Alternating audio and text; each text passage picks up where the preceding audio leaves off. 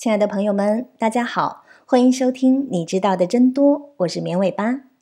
我们的节目是每周一到周五的晚上七点准时更新，大家可以在喜马拉雅、荔枝等音频平台收听，也欢迎大家添加绵尾巴的微信投稿和建议，二七七五零六五三零等你来哦。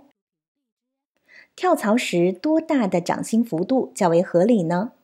其实我们和企业谈薪酬。可以把它简单的比喻为卖猪肉，售价会受三个方面的影响。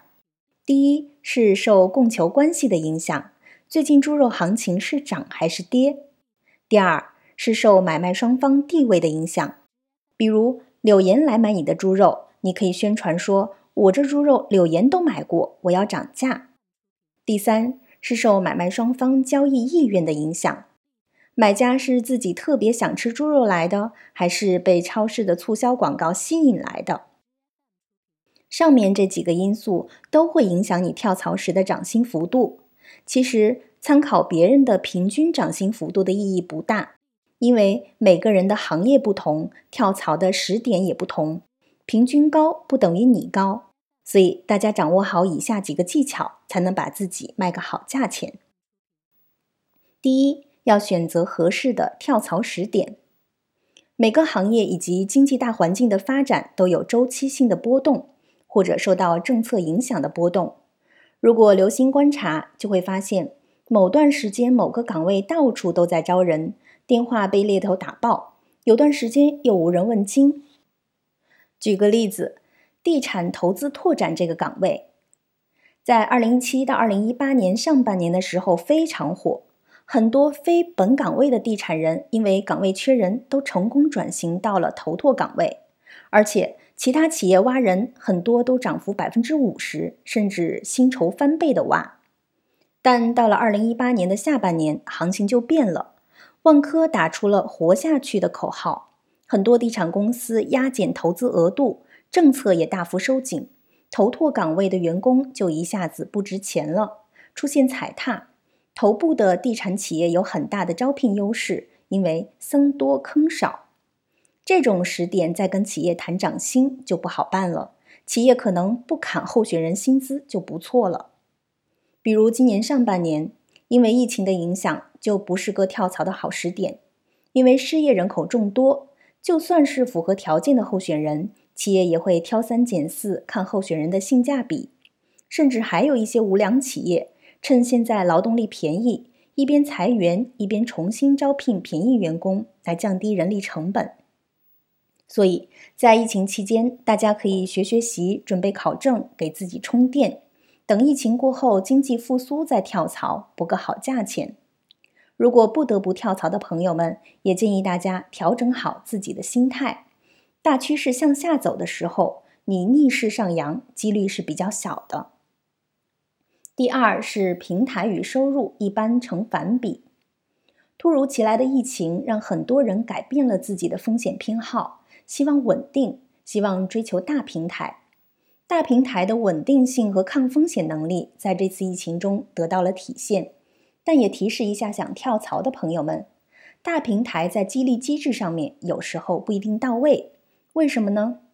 因为平台溢价大于个人溢价，就是说。这个业务的做成主要归功于平台，个人的话换个差不多的人都能干。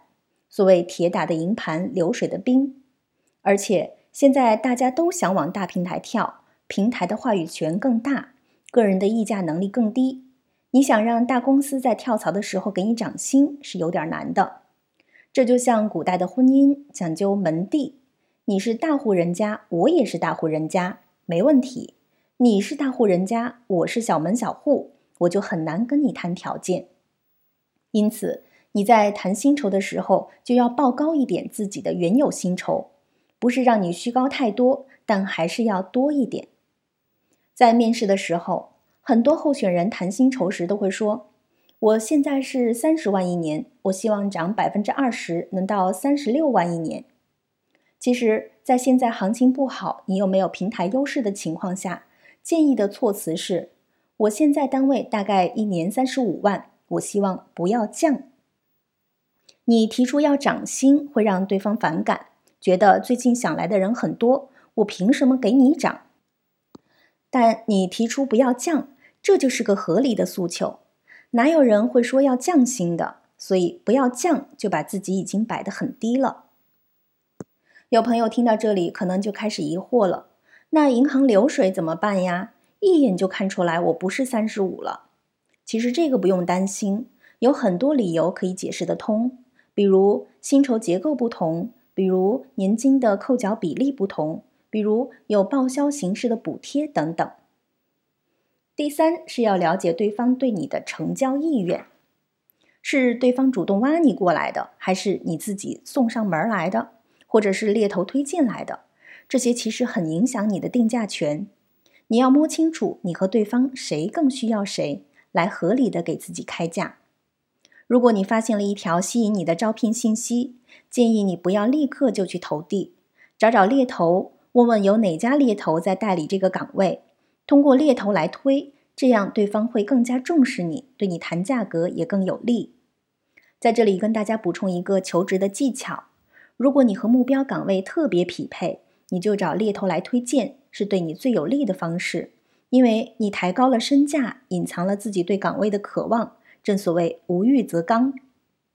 如果你不是很匹配这个岗位，但又很想去。一定要找个熟人来内部推荐一下，因为猎头是要收费的，招聘方会直接 pass 掉猎头推过来的不对口的人，但内推是没有成本的，会给个面子面试一下。在谈薪的过程中，如果你觉得薪酬与你的期望有差异，那你就要权衡一下，是这个单位你更想去，还是钱更重要了。我们前面有提到。有些企业就是想趁火打劫，这时候来招聘便宜劳动力的。那么，咱们就算谈薪技巧再高，也很难卖个好价钱。所以，了解对方招聘的真实意图，才能够试销对路。好的，以上就是本期节目的全部内容了，感谢大家的收听，我们明天再见吧，拜拜。